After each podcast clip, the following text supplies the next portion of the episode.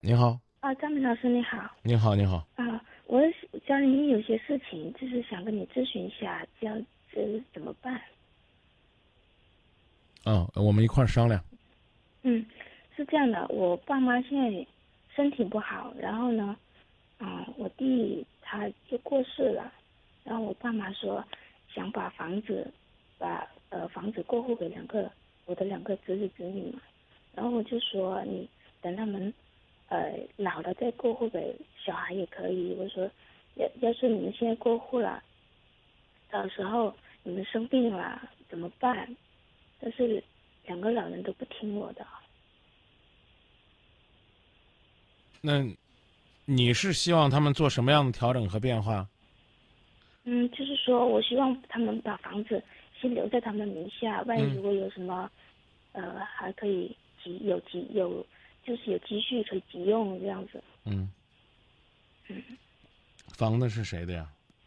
是我爸爸妈妈的。嗯，他要过户给谁呀？啊，给我的侄子侄女。啊？侄子侄女。嗯。嗯。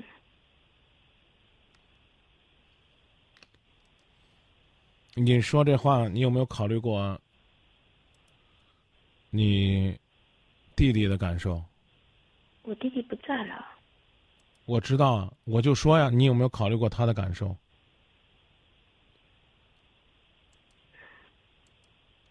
我的意思就是说，如果说他在你面前，你有没有考虑过他的感受？如果他在的话，如果他他在的话，我随便我爸爸妈妈怎么处置他们的财产都可以。嗯。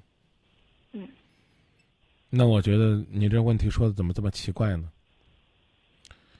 隔代亲呢，是我们恐怕更难理解的。他们有这样的想法，你就让他们去做，这没问题。你把你的提醒讲到就行了。将来他们老了还有你啊。因为嗯，我家比较特殊一点，我妈不是得了乳腺癌嘛，然后我爸爸就是两两边的肋骨都断了，也做不了，干不了活。但是现在他们。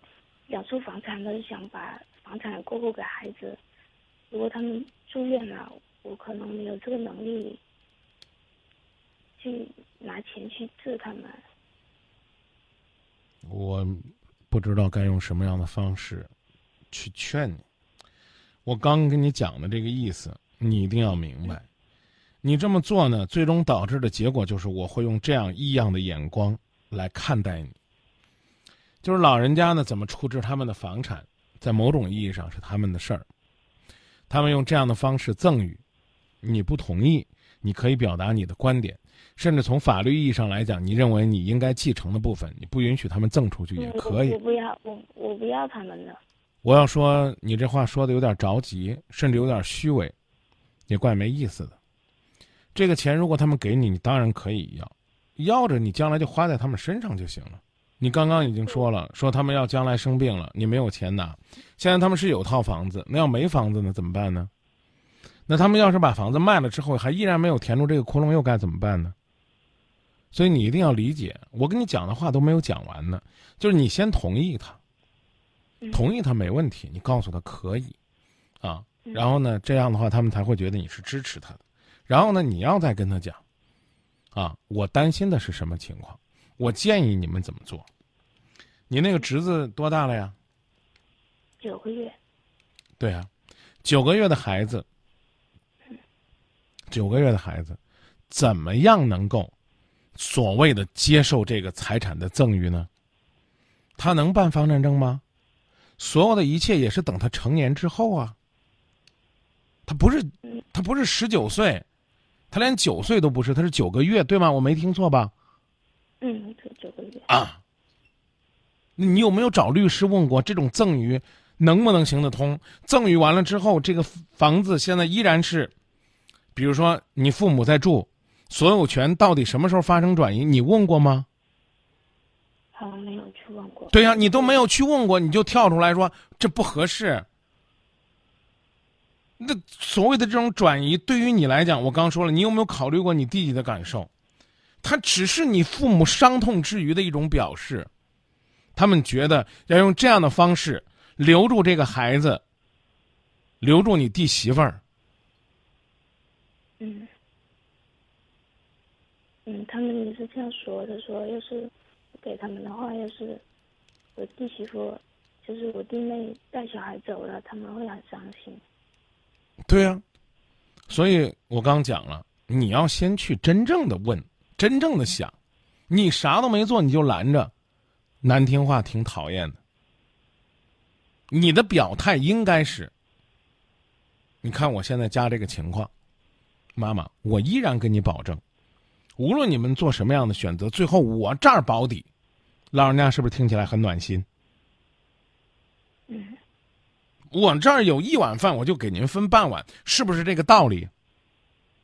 嗯对不对？嗯啊，你先拿出来这种态度，你才有机会去贴近他们，慢慢聊。我说这意思你明白了吗？你先找个专业的人去问一问，好不好？能赠不能？什么时候生效？应该具体怎么办？嗯嗯，那好的，谢谢张明老师。啊，而不是简单的说不行，嗯嗯好吗？啊，谢谢张明老师。不客气，谢谢您的信任，也谢谢您的这份孝心。但是在某些特殊的时候，嗯在弟弟突然没了这个状态下，嗯妈妈可能觉得，那个孙子就是他内心深处所有的情感寄托，别说房了，命都愿意给他。再见。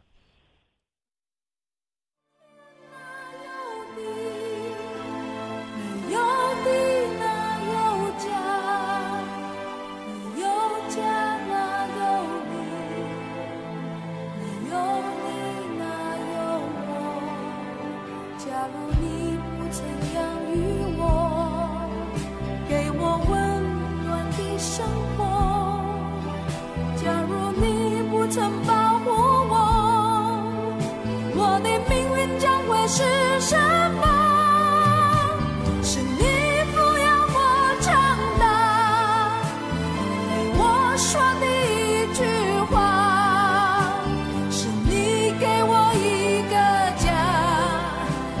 我与你